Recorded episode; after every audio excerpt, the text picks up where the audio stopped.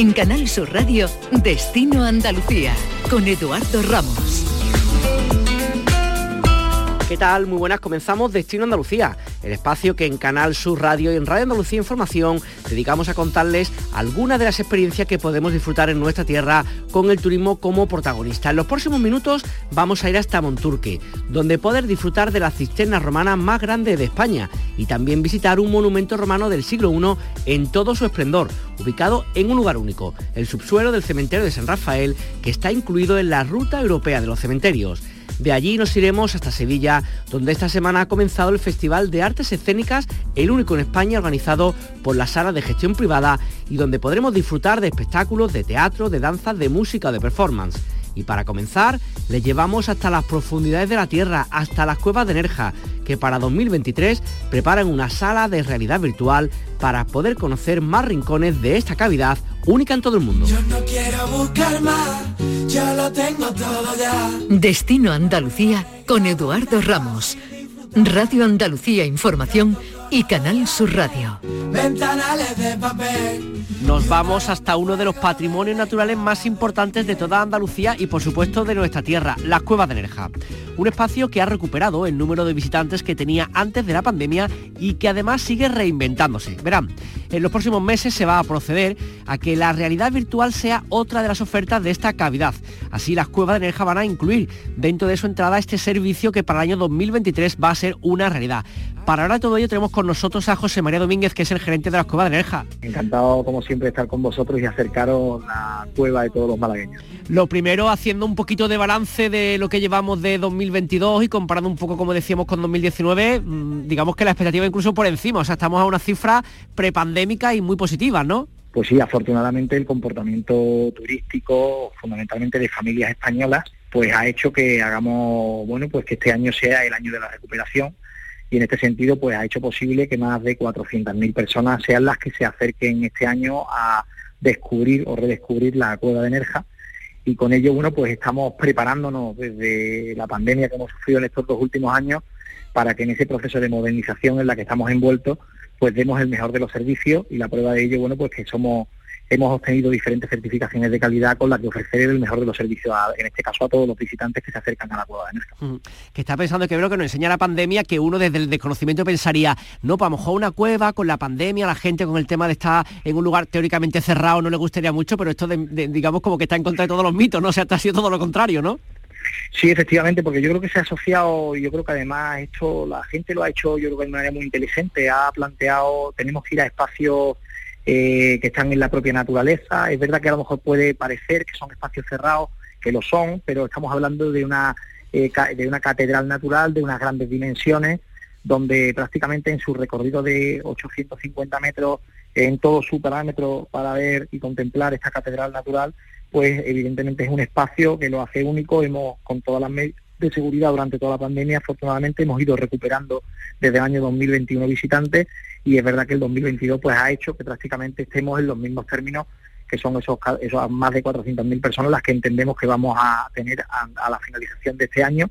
Sí le puedo adelantar de que el mes de agosto ha sido el mejor año de la historia, donde nunca, había, nunca antes habíamos superado la cifra de los 105.000 visitantes eh, a lo largo de todo ese periodo y eso nos ha permitido prácticamente a que bueno pues que en ese comportamiento hayamos recuperado estas cifras que le que le abordamos. Pero insisto que lo más importante ya no estamos hablando solamente de la cantidad, sino de que este proceso de modernización de los servicios que presta la Fundación Cueva de Nerja, pues hace posible eh, precisamente que le demos el mejor de los servicios a nuestros a nuestros visitantes con una cartera de servicios donde no solamente van a poder disfrutar de lo que es la visita en sí a la cueva, sino que tenemos servicios como el tren turístico que les lleva a Nerja para que también eh, sigan eh, bueno pues haciendo su recorrido conociendo la ciudad o también ese museo de Nerja que habla de la historia de la, ciudad y que también eh, en este caso es, un, es de digamos la Fundación Cueva de Nerja quien lo gestiona y bueno pues pretendemos digamos complementar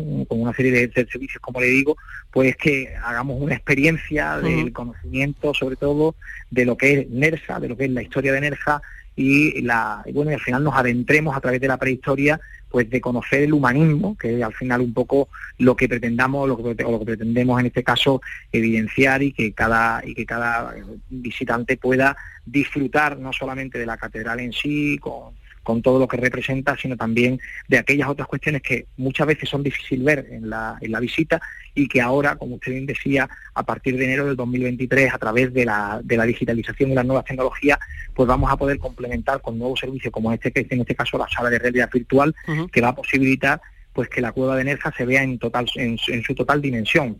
Y con esto lo que le quiero trasladar fundamentalmente es que bueno hoy en día la cueva como la hemos conocido en estos primeros 63 años de descubrimiento pues básicamente era el recorrido de toda la galería turística y nada más. Pero eso representa realmente un tercio de todo lo que es la galería.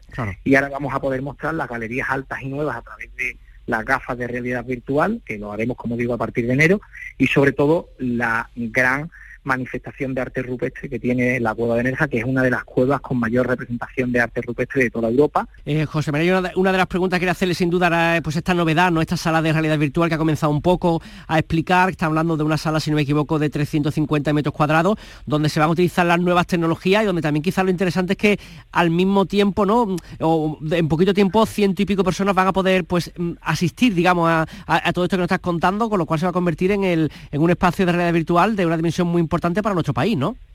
Sí, yo creo que va a ser la sala de realidad virtual una de las más importantes de España y eso va a permitir sobre todo a que nuestros visitantes, que para que le hagamos un recorrido de cuántas personas cada hora prácticamente pueden ir como máximo a nuestra cavidad, tenemos que darle servicio a 360 personas a la hora, que eso es normalmente en el periodo estival de verano, y para ello, bueno, pues tenemos que tener configuradas dos salas de realidad virtual, prácticamente cada una con 65 plazas cada una, es decir, estamos hablando de 130 plazas eh, que darán cada 20 minutos ese servicio para que cuando las personas hayan visto la cueva de Nerja tengan asociada dentro de, dentro de su entrada pues directamente este servicio, pero también eh, algo importante, la cueva de Nerja es una cueva que por por su fisionomía, bueno, pues tiene prácticamente algo más de 400 escalones, que hace que las personas con discapacidad física, bueno, pues tengan dificultades para poder verla.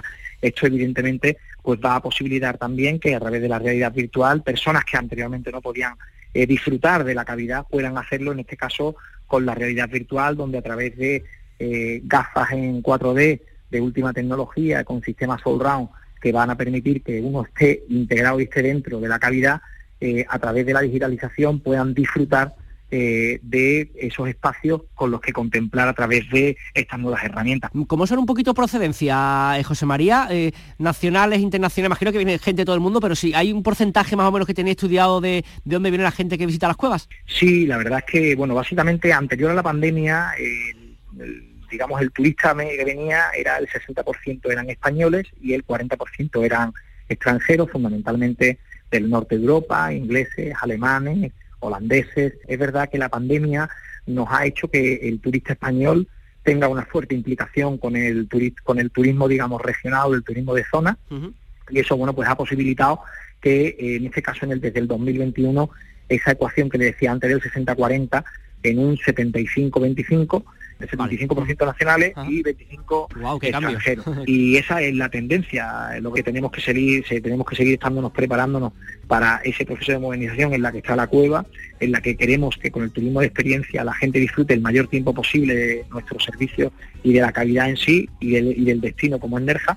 Y en este sentido, bueno, pues es lo que estamos trabajando para que, eh, bueno, pues con esa cartera de servicio, que te digo, que tenemos parques infantiles para los niños, tenemos trenes turísticos, eh, tenemos una eh, restauración, tienda, eh, bueno, pues al final la gente tenga un complemento de pasar un día magnífico en nuestra cavidad y que eso bueno pues haga que el destino de Nerja, cualquier persona que venga a la Costa del Sol o que venga a la provincia de Málaga, pues una de las señas de referencia de visita permítame, casi obligatoria, bueno, pues sea, sea la cueva de Nerja y en ese sentido, bueno, pues estamos muy contentos de que después de 63 años del descubrimiento sean más de 18 millones y medio de personas las que han visitado nuestra cavidad. Totalmente. Ya solo falta la otra mitad de España que venga a visitarnos, pero bueno, tiempo al tiempo que seguro que seguro que acabarán, acabarán viendo más unas cuevas, eso que, que combina perfectamente el pasado con toda la historia de, la cavidad, con el futuro con esta sala de realidad virtual. José María Domínguez, gerente de la Cueva de Nerja, muchísimas gracias por estar con nosotros y enhorabuena por, por el trabajo que estás realizando.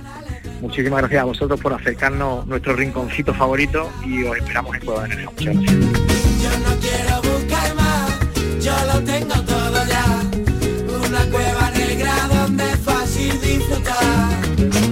Gatos con olor a miel, ventanales de papel y un dragón de fuego verde grabado de mi piel. Turismo, viajes, ocio, excavadas. Destino Andalucía.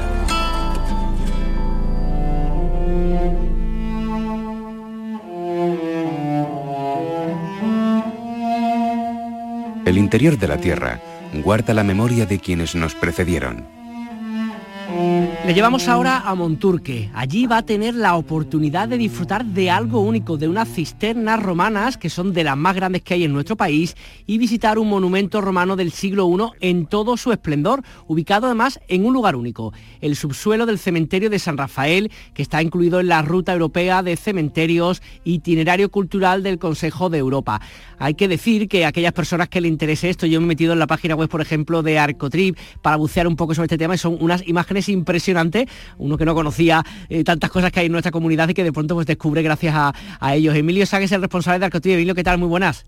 Hola, ¿qué tal Eduardo? sin duda algo única esta, esta visita a Monturque, esta cisterna, es una cosa que, claro, cuando uno lo, visualiza, estoy viendo ahora mismo delante de, de, la pantalla en internet, es algo realmente para visitar sin duda, ¿no? Fabuloso. Eso es como cuando a veces me preguntan, oye, dime un sitio de turismo arqueológico eh, que quiero sorprender. Una de mis selecciones, vete a Monturque. Monturque, además tiene, en Andalucía, Monturque tiene una ventaja muy interesante, una ventaja geográfica, y es que está como prácticamente en el centro de Andalucía.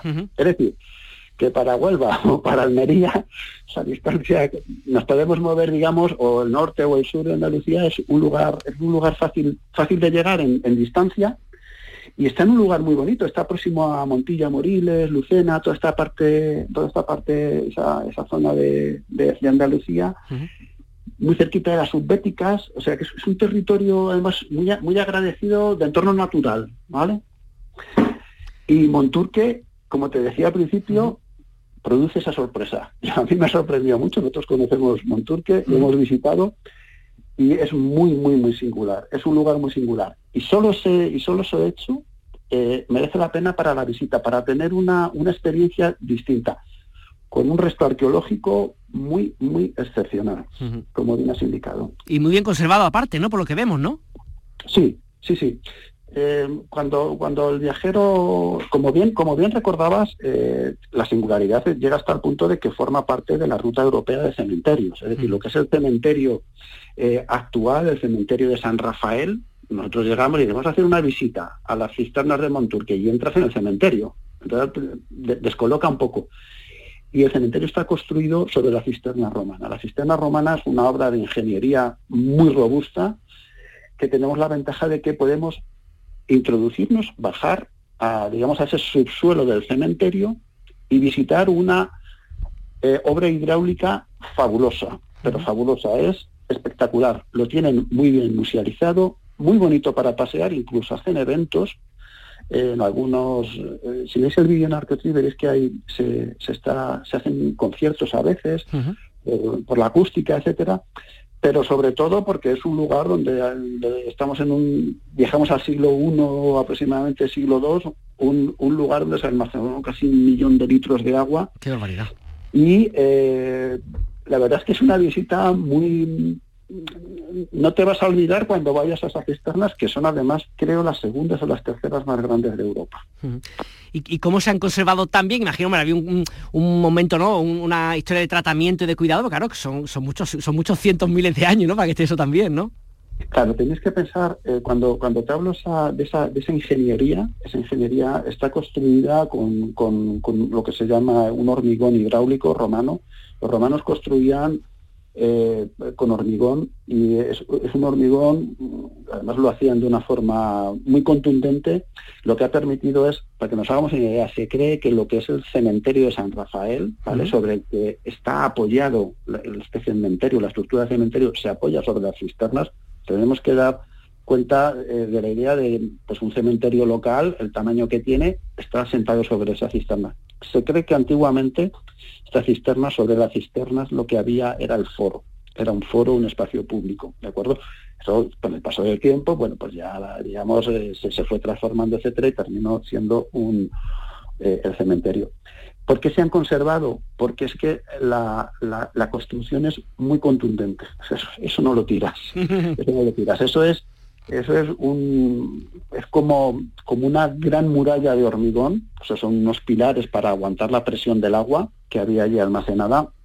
De hecho, cuando si tú visitas en Monturque, esta es la gran cisterna, pero cuando visites Monturque, pases por el pueblo, que es un pueblo muy bonito de pasear, con unas vistas desde la parte alta donde está Monturque, eh, vas a encontrarte cisternas más pequeñas y verás que se conservan igualmente, se conservan muy bien, hay siete, ocho cisternas por el, por el pueblo según vas paseando, y la ingeniería, la forma de construir es la misma, ¿vale? Y eso hace, uno se da, parece, si tú lo ves, te recuerda, por poner un ejemplo, ¿vale? Es una pequeña licencia, es como un búnker.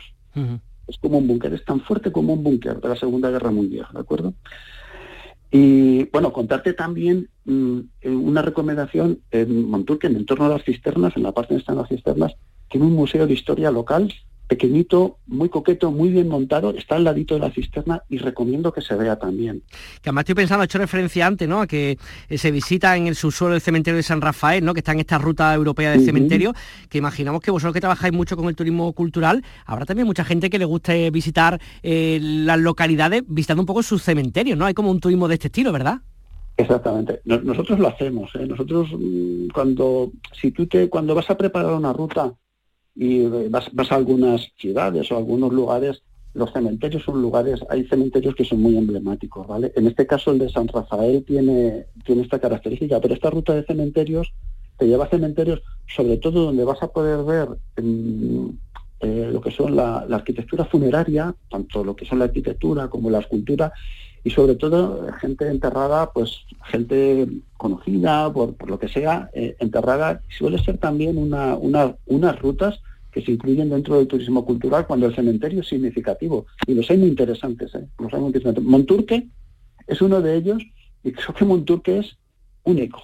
Yo he visitado cementerios en, la línea de lo que te estoy diciendo, de, conocer espacios donde hay personas eh, reseñables enterradas, pero como el de Monturque no he visto ninguno.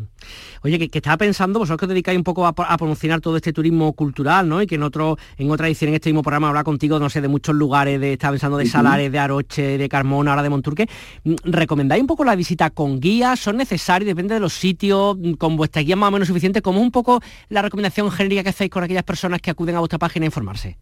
Muy buena pregunta. Nosotros en Arqueotrip siempre hemos escrito y hemos defendido que lo digital no sustituye nunca a la experiencia sobre el terreno. Siempre vamos a defender. Nosotros decimos, utiliza arqueotrip.com eh, para identificar sitios. Nosotros no los explicamos en la página web. Damos una información muy somera, pero muy operativa, para que te montes tu propia ruta, ¿vale? Nosotros te decimos, este sitio lo debes ver y alrededor incluso tienes estos, elígelos. Y siempre decimos al viajero que viaje. Lo local es muy importante y lo local es una suma de lo cultural, de lo gastronómico, del entorno medioambiental y del entorno arquitectura, etcétera, de lo que es el espacio donde viven los ciudadanos en su territorio. Eso no lo puedes saborear si no pisas terreno. Haz la visita con sus guías locales, con sus infraestructuras locales, porque es que te van a, te van a transferir no solo el conocimiento del lugar, Sí, más cosas, ¿no? claro. la experiencia de una persona que vive en el terreno y te va a explicar no solo las cisternas y te va a decir, oye, que sepas que estás aquí en la zona de Montilla Moriles. que hay unos vinos buenos, que hay unos vinos buenos, por ejemplo, no por decir algo, ¿no? tómate esto, no dejes pasar esto, yo qué sé, pues, a eso me refiero, va mucho más allá. Lo digital es lo digital y vale para lo que vale. No sustituye nunca la experiencia en el terreno. Emilio San, responsable de Arcotrim, muchísimas gracias por atender el micrófono de Canal Sur Radio, de Destino Andalucía y un placer tenerte. Un saludo y encantado de compartir con vosotros. En Radio Andalucía Información y Canal Sur Radio, Destino Andalucía con Eduardo Ramos. Desde el pasado miércoles y hasta el próximo 28 de noviembre se está celebrando el Festival de las Artes Escénicas de Sevilla, el único en toda España organizado por la Sala de Gestión Privada de la capital hispalense. En la misma va a haber grandes compañías y artistas como Ron Lala, Secunde la Rosa, Pepe Villuela o Un Largo, etc. Unas jornadas en las que habrá espectáculos de todo tipo va a haber, pues eh, podemos vamos a encontrar desde pues programaciones relacionadas con el teatro, la danza, la música, la performance para un público familiar. Este 2022 son otros códigos, es el nombre de este festival y saludamos a su director, José María Roca. ¿Qué tal? Muy buenas tardes. Buenas tardes. Cuéntale un poquito, dos días llevamos ya de este festival, hasta el próximo 28 se celebra. ¿Cómo es el origen un poco de todo este festival, que ya lleva varias ediciones, y cómo es el de este año, el de este 2022? Pues bueno, el, el FES nació hace 16 años ya, o sea, creo que es la edición número 16 y es un festival muy peculiar, no existe ningún festival igual en este país, ¿no? Porque está organizado desde la iniciativa de cinco salas privadas que están en la ciudad de Sevilla, ¿no? Que son pues Viento Sur Teatro, Teatro La Fundición, Sala Cero Teatro, eh, Teatro TNT y Platea Odeón Imperdible. Esta peculiaridad de alguna forma le da al festival una versatilidad y una, eh, un eclecticismo muy interesante, eh, que como tú bien has dicho, pues bueno, contempla un poco mm, todo, la, todo el panorama de las artes escénicas que ahora mismo se pueden ofrecer en este país desde un punto de vista además muy, muy contemporáneo. ¿no? estamos tocando todos los lenguajes, géneros, desde el musical al social, pasando por el cómico, eh, espectáculos familiares, la danza, el clown, el circo y con nombres también muy interesantes de la escena nacional, eh, pues eso, ¿no? Miguel Noguera, Alejo Doyerty, Manolo Solo o la propia compañía Rolala que inauguró eh, el festival antes de ayer en la sala TNT con un espectáculo delirante. Ellos se, ellos adaptan clásicos y lo convierten en musicales y fue una fiesta del teatro, vamos, eh, esta inauguración. ¿no? Eh, por lo que estamos viendo hay distintos tipos de actividades, como está diciendo José María, y también por lo que hemos visto también contenido de todo tipo, ¿no? Sociales, de alegría, de tristeza, de, de emoción, o sea, un poco conviven no solamente todos los formatos, sino también muchas de las temáticas que están a día de hoy en nuestra vida, ¿no? Claro, porque eh, al estar organizado además desde cinco salas, de alguna manera las salas lo que hacen es eh, profundizar en su línea habitual, eh, aprovechando el FES y bueno, y, aprovechando que el FES tiene unas ayudas públicas, fundamentalmente el patrocinio del ayuntamiento y tal, eh, significa pues, de alguna forma poder traer a Sevilla estos espectáculos que en la programación habitual de la sala no podríamos. Entonces, evidentemente, pues la sala cero a lo mejor, que es una sala que está muy caracterizada dentro del teatro de humor, teatro cómico, pues en el FES también mm, hace hincapié en este tipo de, teatro, lo que pasa es que bueno, que puede traer compañías que no vendrían en otras circunstancias.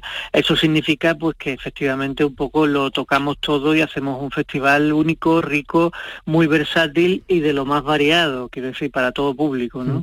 Que ahora estoy pensando, imagino, ¿no? Una, un festival como el vuestro, decías que lleváis 16 años, mm, aparte del público local, que entiendo que será mayoritario, también vendrá lugares, gente de otros lugares, y también imagino que habrá un ambiente, ¿no? En torno al teatro que siempre es muy agradable, ¿no? los antes y los de después de, la, de las propias actuaciones, ¿no? Eh, claro, eso es lo que el FES también pretende, ¿no? En torno al festival, pues bueno, eh, digamos que tanto unir a la profesión en torno a esta muestra como a ese público habitual que durante todo el año está yendo a las salas y que de alguna forma eh, nos lo planteamos como un como una propuesta incluso más allá que trasciende a esa propia programación. De hecho, en esa línea que, que, tú estabas nombrando ahora, pues la clausura me gustaría también destacarlo porque eh, efectivamente en la clausura que la conducirá eh, otra vez Alejo Doyerty con su banda, pues entregamos los premios escenarios de Sevilla que precisamente lo que hacen es un poco eh, mm, finalizar esta fiesta con un encuentro de todos los profesionales que en torno a unos premios simbólicos que la asociación da se reúnen en este caso pues en Platea Odeón Imperdible para celebrar digamos el FE, las artes escénicas y bueno y también eh, este año que cobra también más importancia porque ya estamos a full después de los últimos dos años que, hemos estado sobreviviendo en condiciones tan complicadas, ¿no? Que me has contado un poco el cierre del, festival, pero cuéntame un poquito de ahora hasta el próximo día 28, por lo menos un par de citas, yo sé que es complicado elegir de todas las que tenéis, pero alguna cita que sería interesante que los oyentes supieran, las cuales pueden disfrutar ahí en Sevilla los próximos días. Pues bueno, tenemos desde eh, la compañía de danza Manuela Nogales, que es una pieza clave de la danza contemporánea andaluza, hasta, eh, por decirte algo, pues, mm, por ejemplo, eh, la mala compañía que, que, forma parte de un laboratorio internacional que tiene el TNT, el dramaturgo Secunde la Rosa, hay un, producciones muy locas también, ¿no? Como las piscinas de la Barceloneta, de Charini Producciones en la Sala Cero, eh, repite en la Sala Cero el Pon Flotán, en Platea Odeón Imperdible, pues eh, la Choni eh, de Sevilla, que todo el mundo la conoce, con Juanjo Macías, se vuelven a unir, a unir y en torno al canalleo, al cachondeo y al zapateado con mucho arte, que es un poco lo que ellos ponen en su, en su ficha, digamos, artística. en fin, yo creo que hay la fundición por ejemplo, bueno, eh, está, tenemos al actor, payaso, filósofo y, poeta Pepe Villuela, eh, ganador de un MAG, ganador de un Ondas, que trae eh, en esa faceta teatral que a él le gusta tanto conservar, al margen también de sus películas y de sus series y tal, el espectáculo titulado Encerrona. en fin, yo creo que hay un amplio abanico que en la página sevillafest.com todo el mundo puede entrar, eh, se puede ver lo que hay, eh, desde ahí se derivan a, cada sala para que puedan comprar las entradas, en fin, que va a ser una fiesta del teatro como todos los años. Pues José María Roca, director del FE, muchas gracias por atender el micrófono de Canal Sur Radio Destino Andalucía. Un abrazo y que vaya muy bien el resto del festival. estupendo, muchas gracias a vosotros.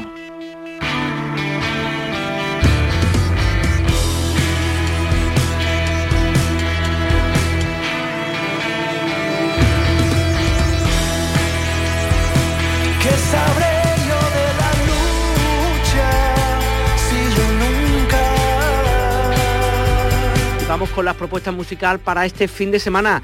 Fernando Ariza, ¿qué nos traes? Buenas. Hola Edu, nos vamos de turismo musical este fin de semana a Jerez de la Frontera. Allí se celebra desde hoy viernes y hasta el domingo la quinta edición del Festival Intramuros. Hay cambio de ubicación en ¿eh? respecto a otras ediciones. En esta ocasión es en la Alameda Vieja, en el casco histórico de la ciudad. Lo que no ha cambiado en cuanto a calidad es el cartel, pop y rock de aquí y de allí para todos los gustos. Te doy el orden inverso. El domingo Maruja Limón, Querar la Hoz y Mala Manera. El sábado Mafalda y Boicot. Y hoy viernes Rulo y la Contrabanda y un jerezano, un artista local curtido en mil batallas, con experiencia vital en Estados Unidos durante varios años y que ha vuelto a lo grande. Te hablo de Dani Llamas, que se ha llevado a la tradición flamenca de su ciudad al terreno del rock, en el que siempre se ha movido para hacer dos discos magníficos, La Verdad en 2020 y A Fuego de este mismo año y del que estamos escuchando ya una de sus canciones. Con la música del jerezano Dani Llamas concluimos Destino Andalucía, la cita semanal que desde la Radio y Televisión de Andalucía dedicamos a promocionar el turismo en nuestra tierra. Nos volvemos a escuchar en siete días, será como cada semana aquí en Canal Sur Radio y en Radio Andalucía Información. Que tengan un excelente fin de semana.